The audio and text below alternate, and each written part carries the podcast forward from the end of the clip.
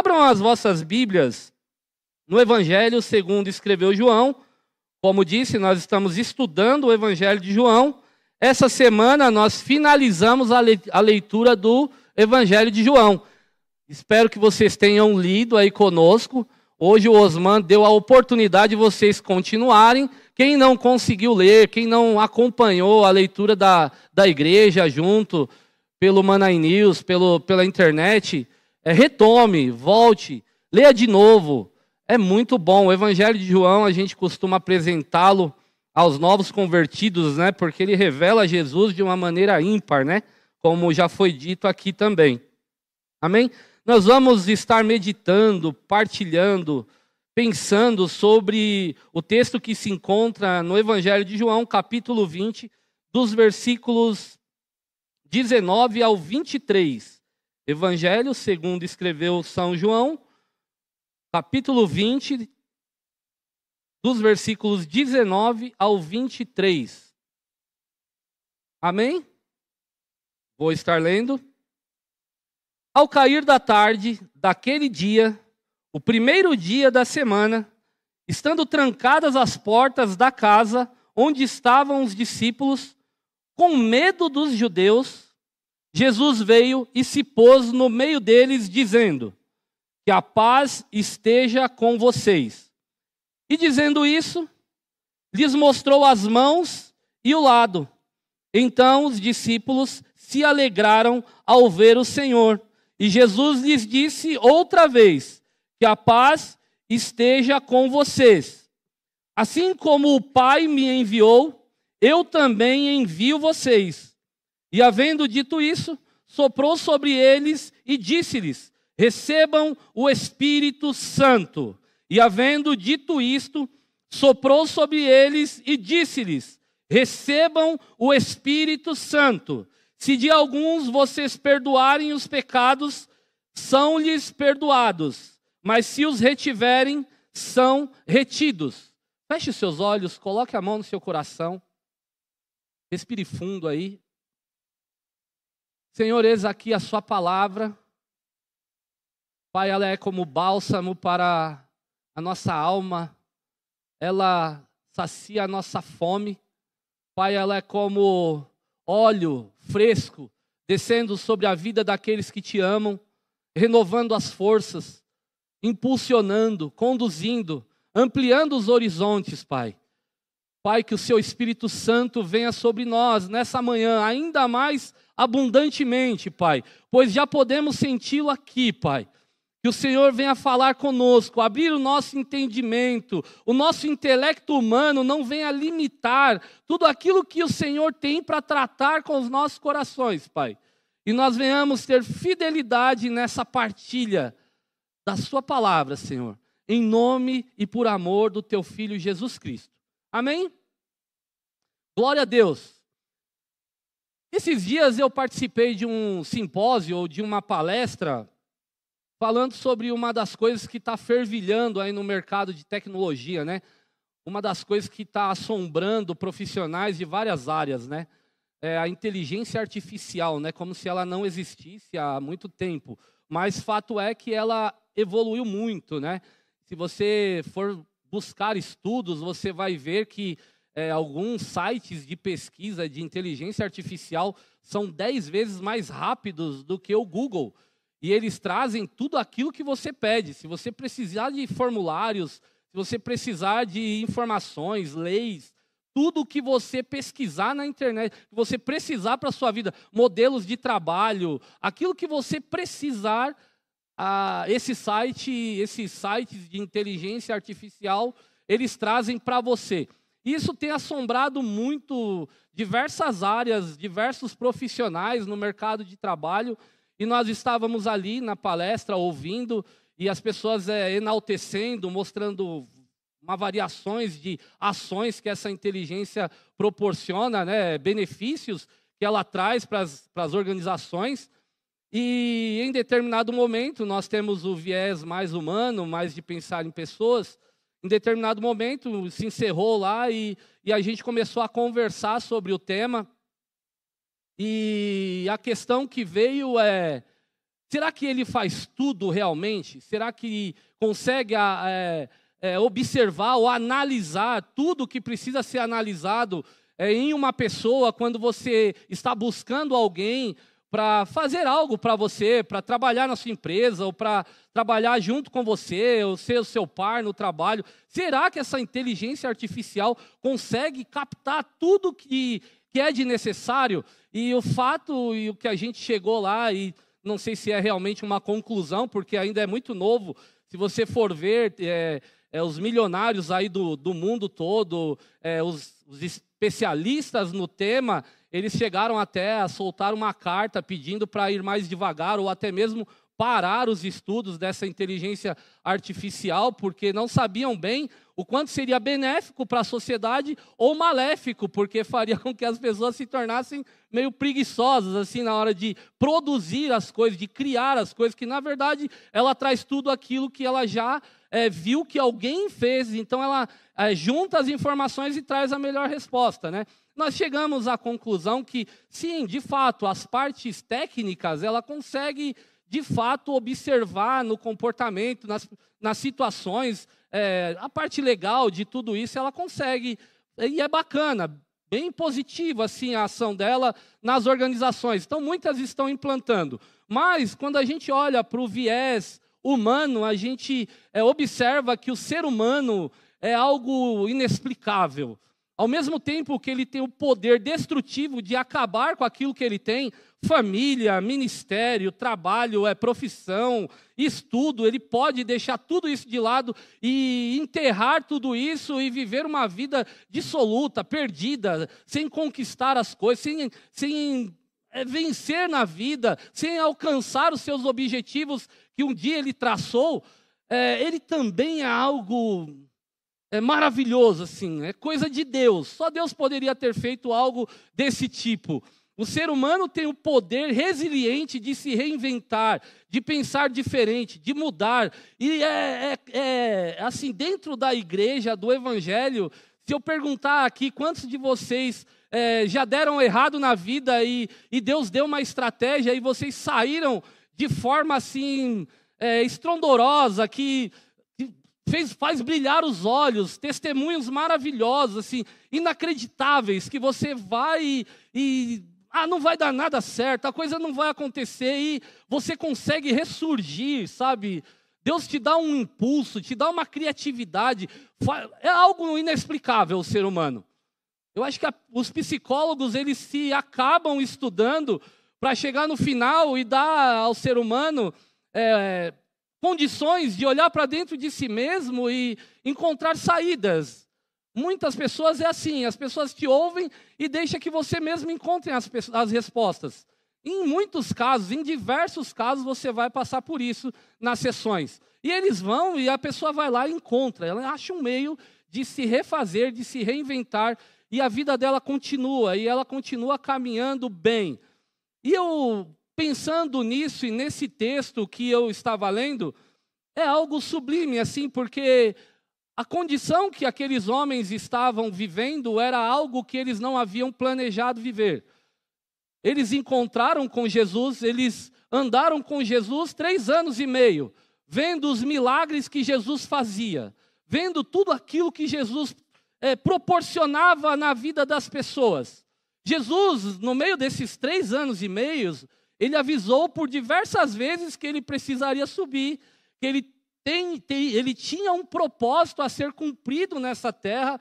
Jesus é, informou aquelas pessoas várias vezes, mas é como que se elas não tivessem compreendido de fato o que aconteceria no pós, depois que Jesus é, fosse morto na cruz, ressuscitasse e eles tivessem que continuar eles tivessem que continuar caminhando. Então eles, após tudo isso, eles olham para dentro de si mesmo, eles veem que Jesus ressuscitou, você vai ler isso lá no início do capítulo 20, e aí eles vão para dentro de uma casa, dentro de, um, de uma sala e se trancam naquele lugar, e o coração deles é tomado pelo medo. E esse medo é uma, é uma coisa que constantemente assombra a nossa mente. O medo é uma coisa que não nos permite é, gozar daquilo que fizemos no passado, ou se alegrar com aquilo que foi feito, com aquilo que vivenciamos.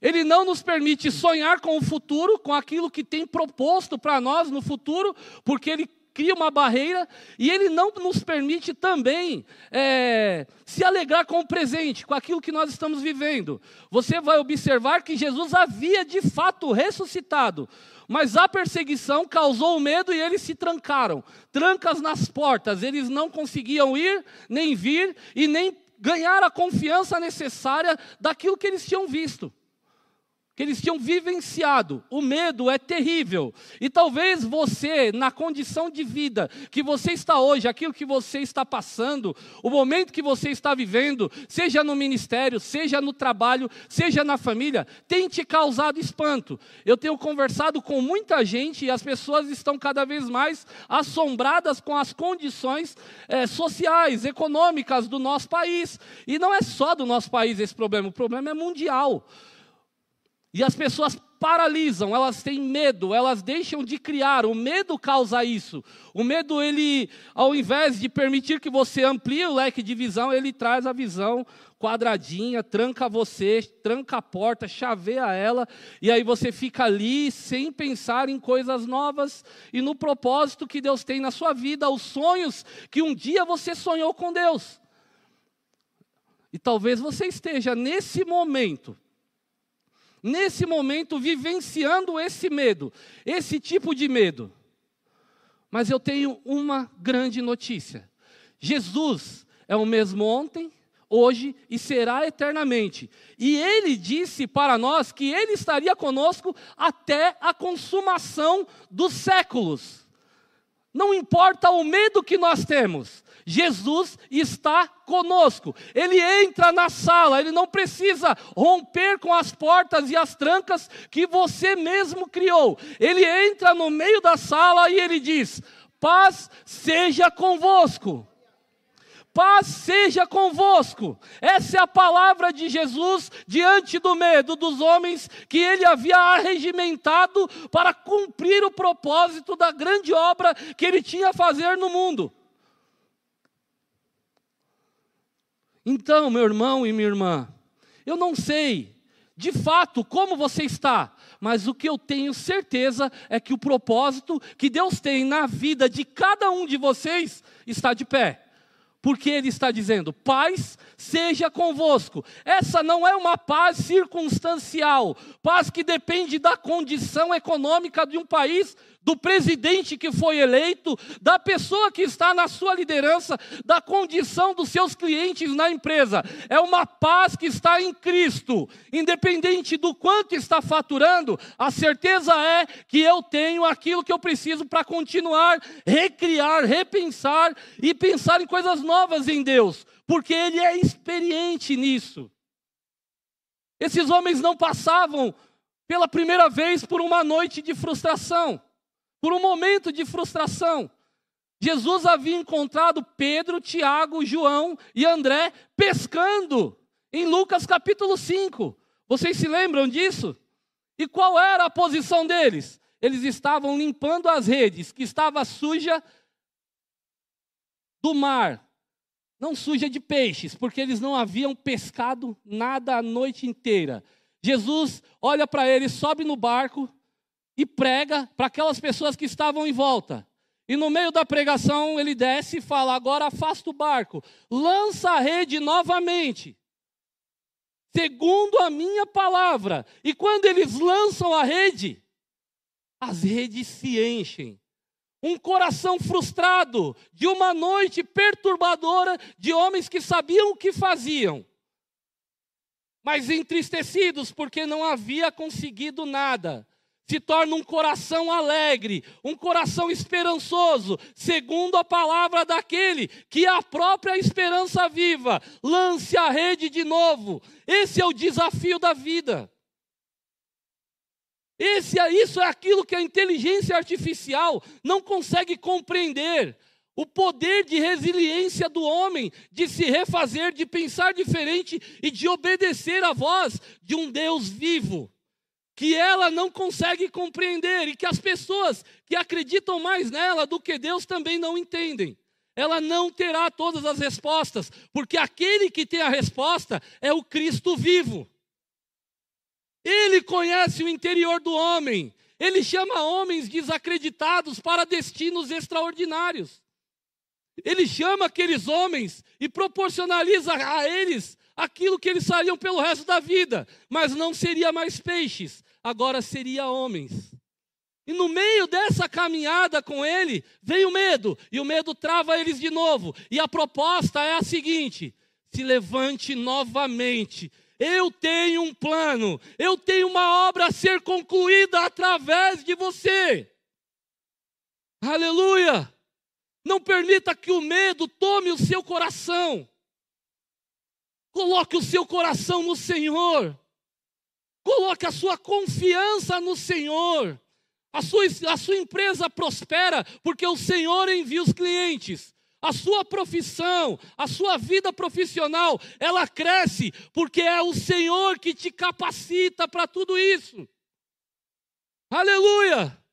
A ausência dessa confiança produz medo, medo do amanhã que ainda não chegou, a ansiedade de um amanhã que não veio ainda. Você não sabe se deu certo ou se deu errado. Nós não podemos nem mesmo dizer o que vai acontecer ao anoitecer do hoje. Quem dirá dizer o que irá acontecer amanhã?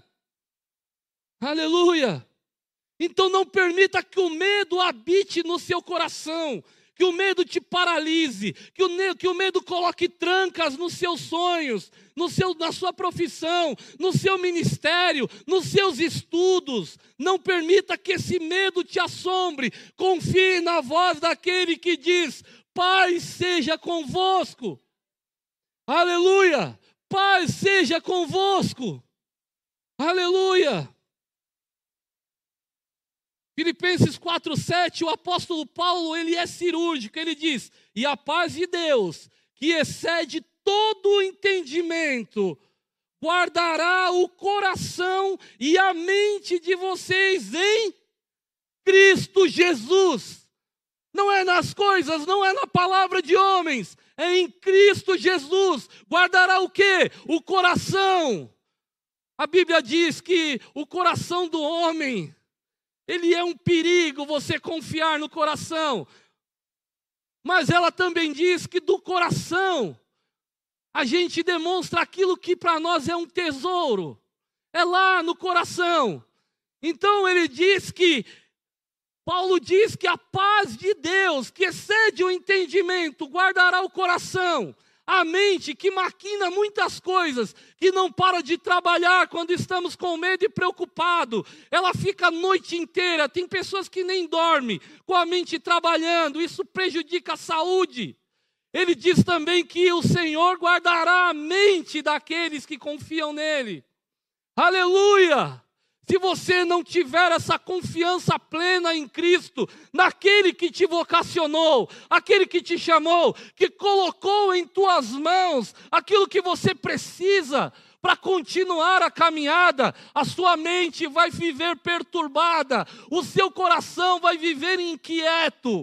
Por isso que Paulo fala isso aos filipenses. Aleluia!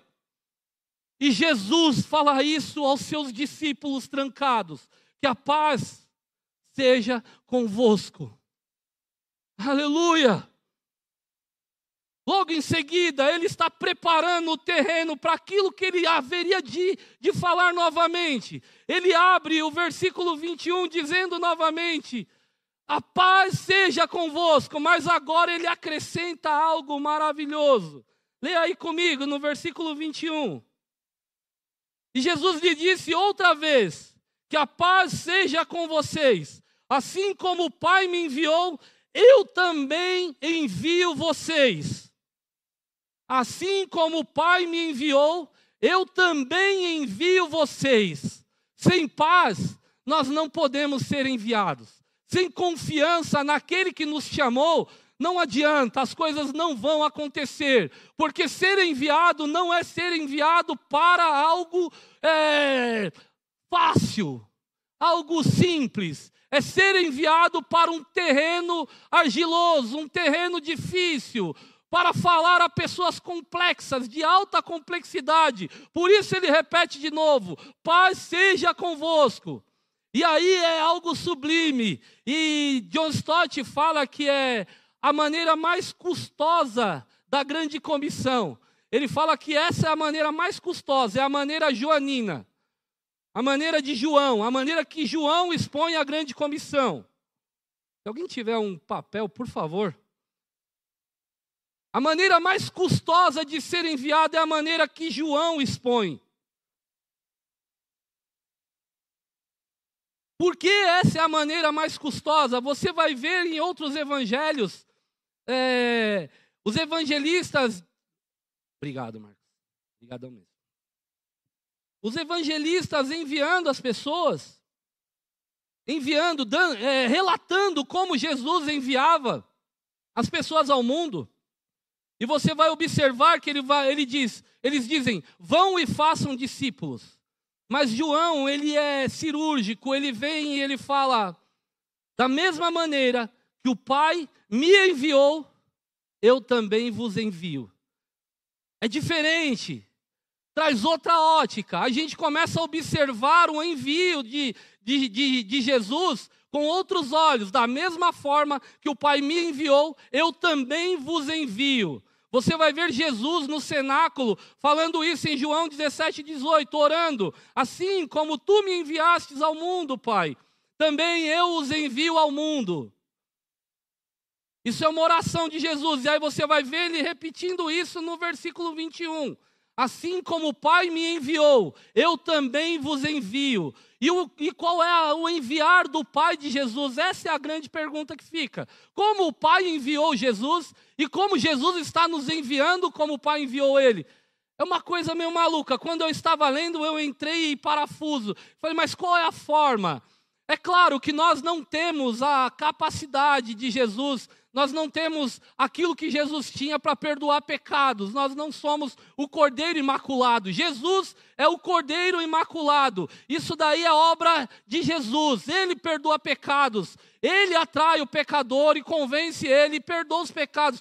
Foi o sacrifício de Jesus na cruz que cobriu a gente com o sangue dele e nos fez livre, nos libertou da escravidão do pecado. Jesus tem essa particularidade. Daniel chama ele de filho do homem. Mas você vai ver Isaías no capítulo, 56, no capítulo 53 apresentando Jesus como o servo sofredor, aquele que vai, aquele que, que olha para a humanidade com outros olhos. Você vai ver é, Isaías mostrando que Jesus vinha para sofrer e para servir a sociedade. E é dessa forma que John Stott começa a traçar uma linha e mostrar a nós a maneira como esse, esse versículo é sublime é, ao dizer que Jesus está nos enviando como o Pai o enviou. Ele nos envia como servos, para servir a sociedade. Ele nos envia como servos para obedecer e servir o próximo. É impossível você servir a Deus e não servir o próximo. Por isso é muito difícil uma pessoa se isolar dentro de sua casa e dizer que ele é um cristão, dizer que ele é um homem de Deus, uma mulher de Deus. É quase que impossível isso, por quê? Porque ela serve-se a si mesmo. Ela pode até ser uma boa leitora ou um bom leitor da palavra de Deus, mas é impossível se ela não estiver inserida em uma comunidade, vivenciando a coinonia no dia a dia.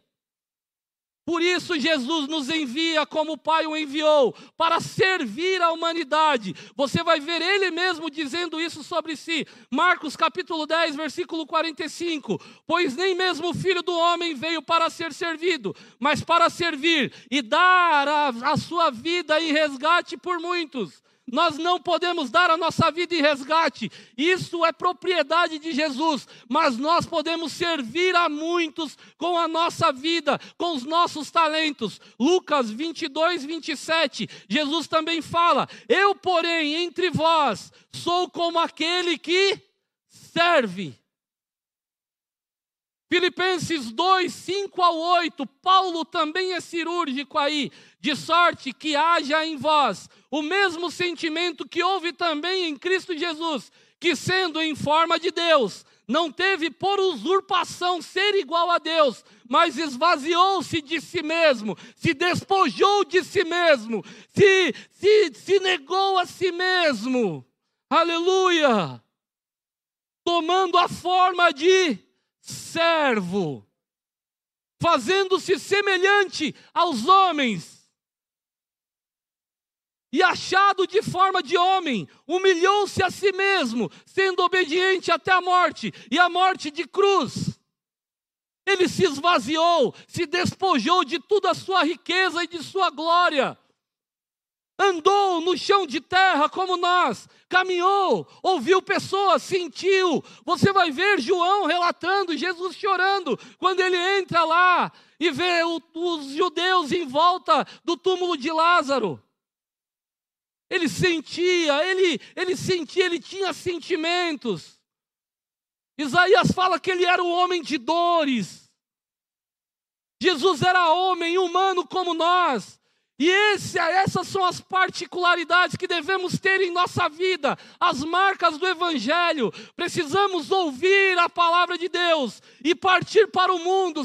somos enviados não para dentro de nós mesmos, mas para dentro de nossas casas, para servir os nossos cônjuges. Por que nós vivemos tantos conflitos nos lares? Porque nós esperamos, criamos a expectativa do que o outro é obrigado a fazer por nós e não nos colocamos na posição de servo daquilo que nós devemos fazer para o outro. Esses são os conflitos. E aí o que que vem? Eu não tenho compatibilidade com aquele que está ao meu lado. Por quê? Porque ele não faz aquilo que eu quero. Porque ele não age como eu acredito e entendo que ele deva agir. Mas eu, em si mesmo, me esqueço que eu preciso me posicionar como servo do meu cônjuge, do meu esposo ou da minha esposa. E eu não estou dizendo que aqui que isso é fácil, que na minha casa é tudo lindo. Não é fácil. Mas a partir do momento que você entende isso, o seu lar, a sua casa se transforma. Você passa a servir o seu cônjuge, servir os teus filhos, em meio aos conflitos. Não é que você vai estar isento de conflitos, mas é em meio aos conflitos, a realidade da vida. Por isso Jesus veio viver a vida na vida. Senão ele teria ficado no céu. Ele veio e viveu a vida na vida, observando as coisas, andando pelas ruas, sentindo aquilo que as pessoas sentiam.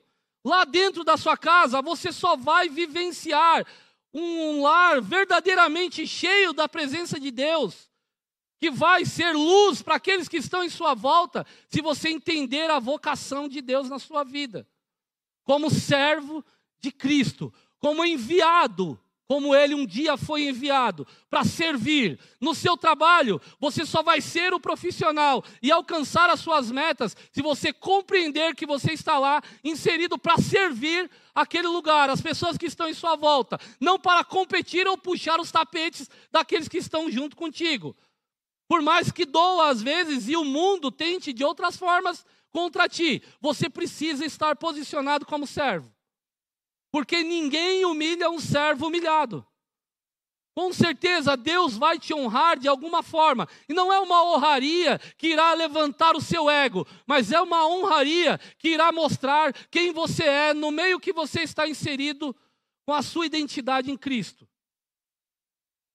Aleluia. A sua empresa só vai ser o lugar que você tem é, como expectativa se você compreender que lá é um lugar que cuida de pessoas, que serve famílias. Eu costumo dizer isso no trabalho. Quando você vai fazer o desligamento de alguém, você não está desligando uma pessoa, você está desligando uma família. Por quê? Por trás de uma pessoa tem outras pessoas que são sustentadas por ela. Quando você começa a servir essas pessoas, por mais que às vezes é fatídico e acontece, você tenta o tempo todo ser uma pessoa melhor para aquelas pessoas, para que elas cresçam.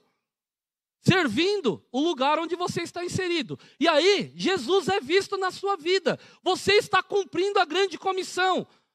Nós não somos igreja estando nessas quatro paredes. Nós somos igreja no nosso lar, nós somos igreja no nosso trabalho, nós somos igreja na nossa escola, na faculdade, nós somos igreja onde estamos inseridos.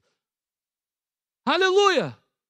Nós somos igreja andando na rua, cuidando de um necessitado. Nós somos igreja fazendo a diferença como uma igreja, um pequeno Cristo andando pelo mundo. Nós nos tornamos a igreja triunfante, a igreja que triunfará contra as portas do inferno. Não são essas paredes, é você, é sua família sendo igreja, é você sendo igreja, é a sua profissão lá, você fazendo-se como uma igreja trabalhando. Aí nós romperemos com as portas do inferno. E com certeza, nós precisaremos abrir mais cultos aqui, porque este lugar vai ficar pequeno. Essa é a promessa de Deus. Eu sigo trabalhando nesse lugar, não pelas paredes, mas pelas pessoas que eu acredito que Deus chamou e enviou pelos bairros de São Paulo, pelas cidades de São Paulo, para serem igrejas. Somos enviados para, e não estáticos, somos enviados para servir e não para nos servir. A igreja triunfará servindo a sociedade. Mas como servir uma sociedade tão complexa, com pessoas tão difíceis? Aí a gente vai para o terceiro passo que Jesus faz ali. Leia comigo o 22. E havendo dito isso, diga aí, e havendo dito isso, soprou sobre eles e disse-lhes: Leia comigo, e havendo dito isso, soprou sobre eles e disse-lhes: Recebam o Espírito Santo. Recebam o Espírito Santo.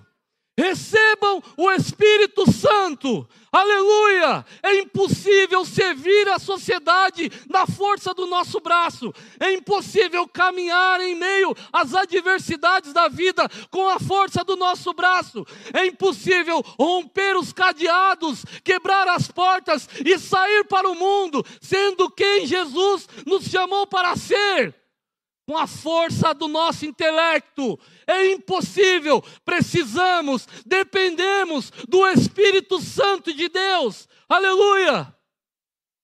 Você precisa entender isso nessa manhã. Você precisa do Espírito Santo de Deus.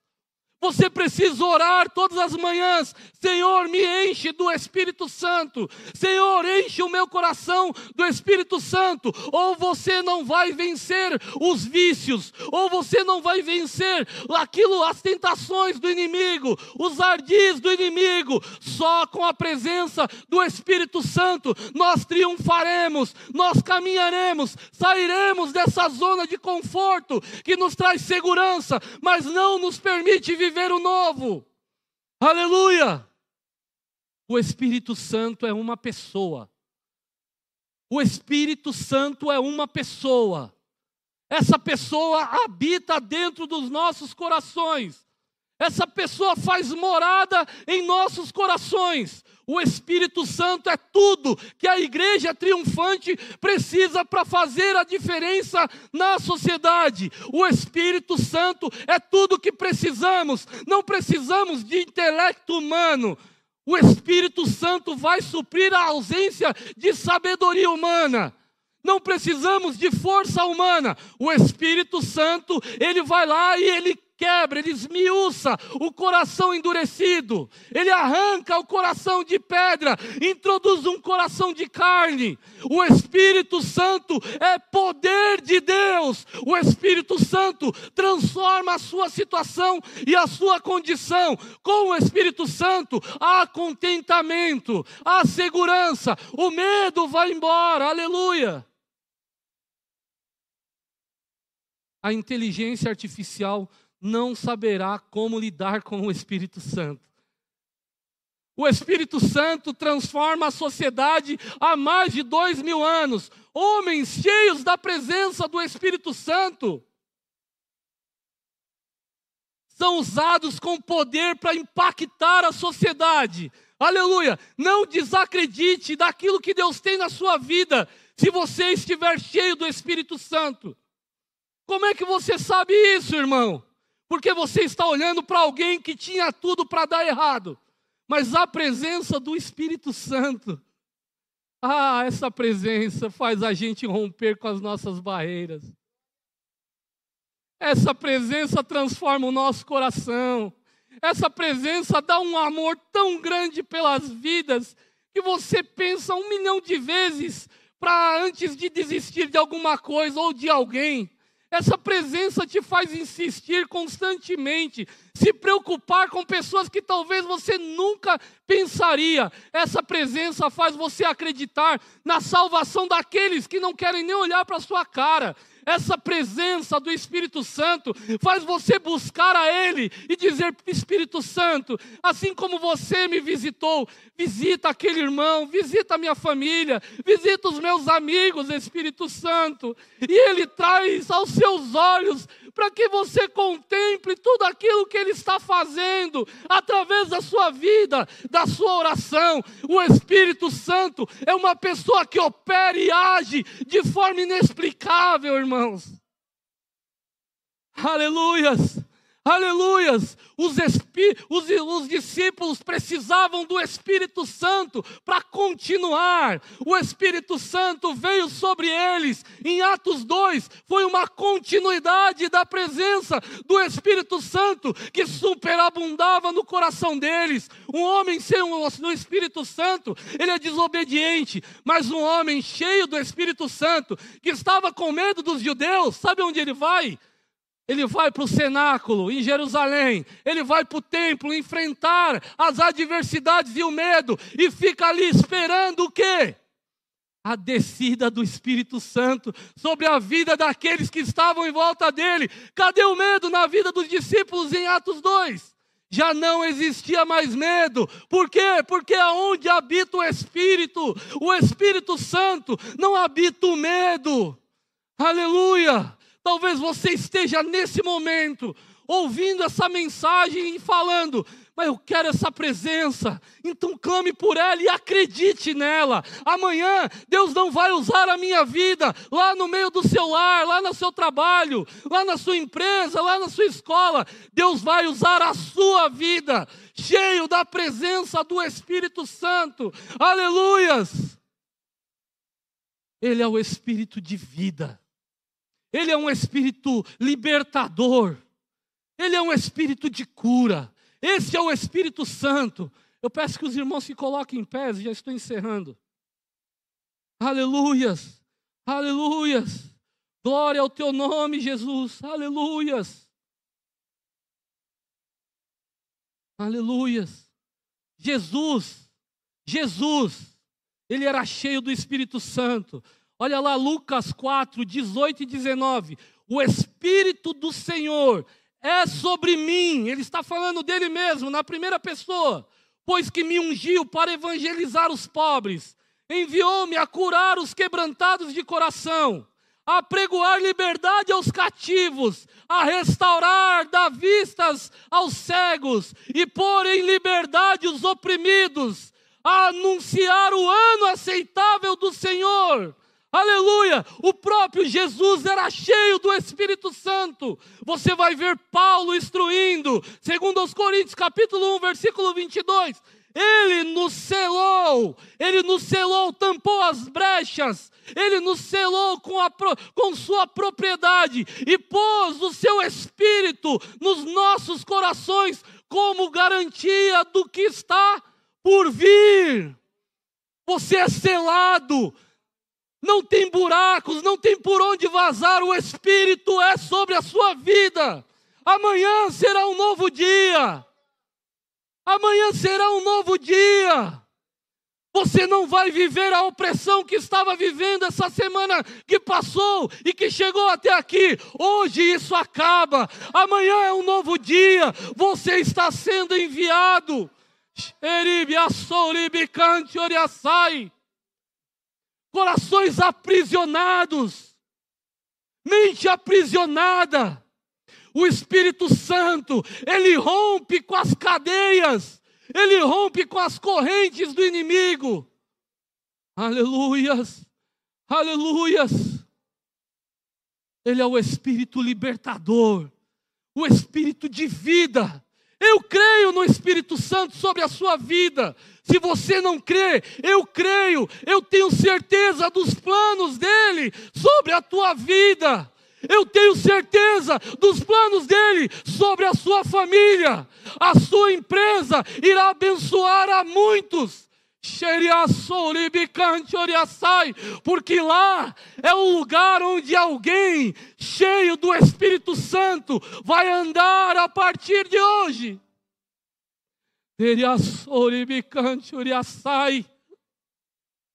Aleluia. Quando a adversidade vier te cegar, lançar medo no seu coração, fala, Espírito Santo, me enche. Espírito Santo, vem. Espírito Santo dá estratégia. Espírito Santo, eu fui enviado para proclamar o ano aceitável do Senhor. Aleluias. Ele restaura lares. Ele assolibicante, ele restaura relações. Você pode achar que é o fim, não é o fim. Não é o fim. Deus vai te usar poderosamente. Deus vai te usar poderosamente. Xeribe, assolibe, cante, uriaçai. Dele Moody fala assim: nada do que é feito para Deus é pequeno demais. O Espírito Santo pode potencializar tudo aquilo que você colocar as suas mãos e te levantar com vigor do céu nessa manhã. Aleluias!